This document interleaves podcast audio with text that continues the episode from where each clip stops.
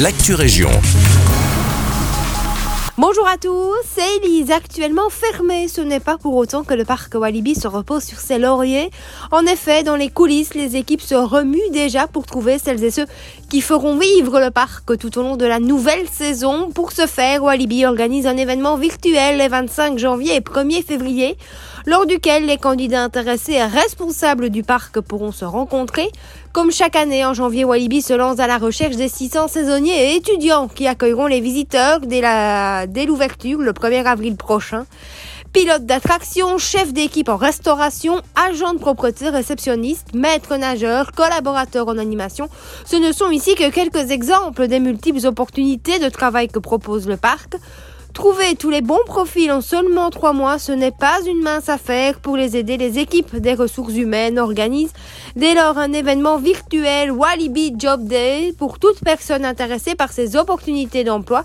Vous pouvez postuler via le site internet www.walibi.be dans l'onglet Job en euh, Job FR et ce jusqu'au 12 février. Le 30 janvier prochain, le domaine du château de Senef commencera l'abattage des arbres pour des raisons de sécurité et sanitaire. Le travail se fera par zone sur le domaine, mis à part la zone qui sera alors impactée et banalisée. Le parc restera accessible aux promeneurs et aux visiteurs.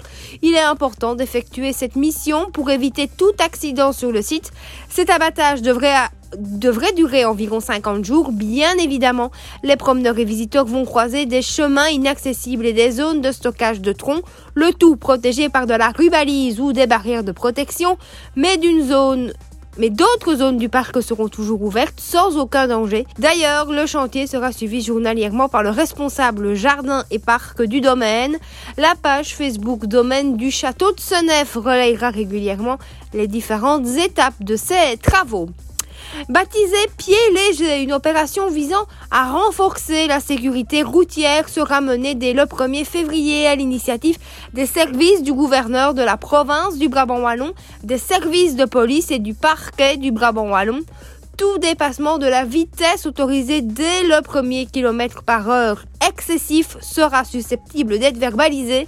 L'idée suivant laquelle il subsistera une tolérance ne correspondra donc pas à la réalité, prévient le procureur Brabançon Marc Zerette. Durant tout le mois de février, les zones de police régleront leur radar fixe et mobile afin de pouvoir constater tout dépassement. Objectif de la limitation de vitesse. Le dépassement de 1 à 30 km h de la vitesse autorisée donnera lieu à une demande de paiement d'une perception immédiate variant de 80 euros pouvant aller jusqu'à 400 euros selon la gravité de l'infraction. Le dépassement de plus de 30 km heure de la vitesse autorisée fera l'objet d'une convocation directe devant le tribunal de police. L'opération pied léger sera d'application du 1er au 28 février. C'est la fin de cette Actu Région. Merci de nous écouter. Excellent mardi avec nous.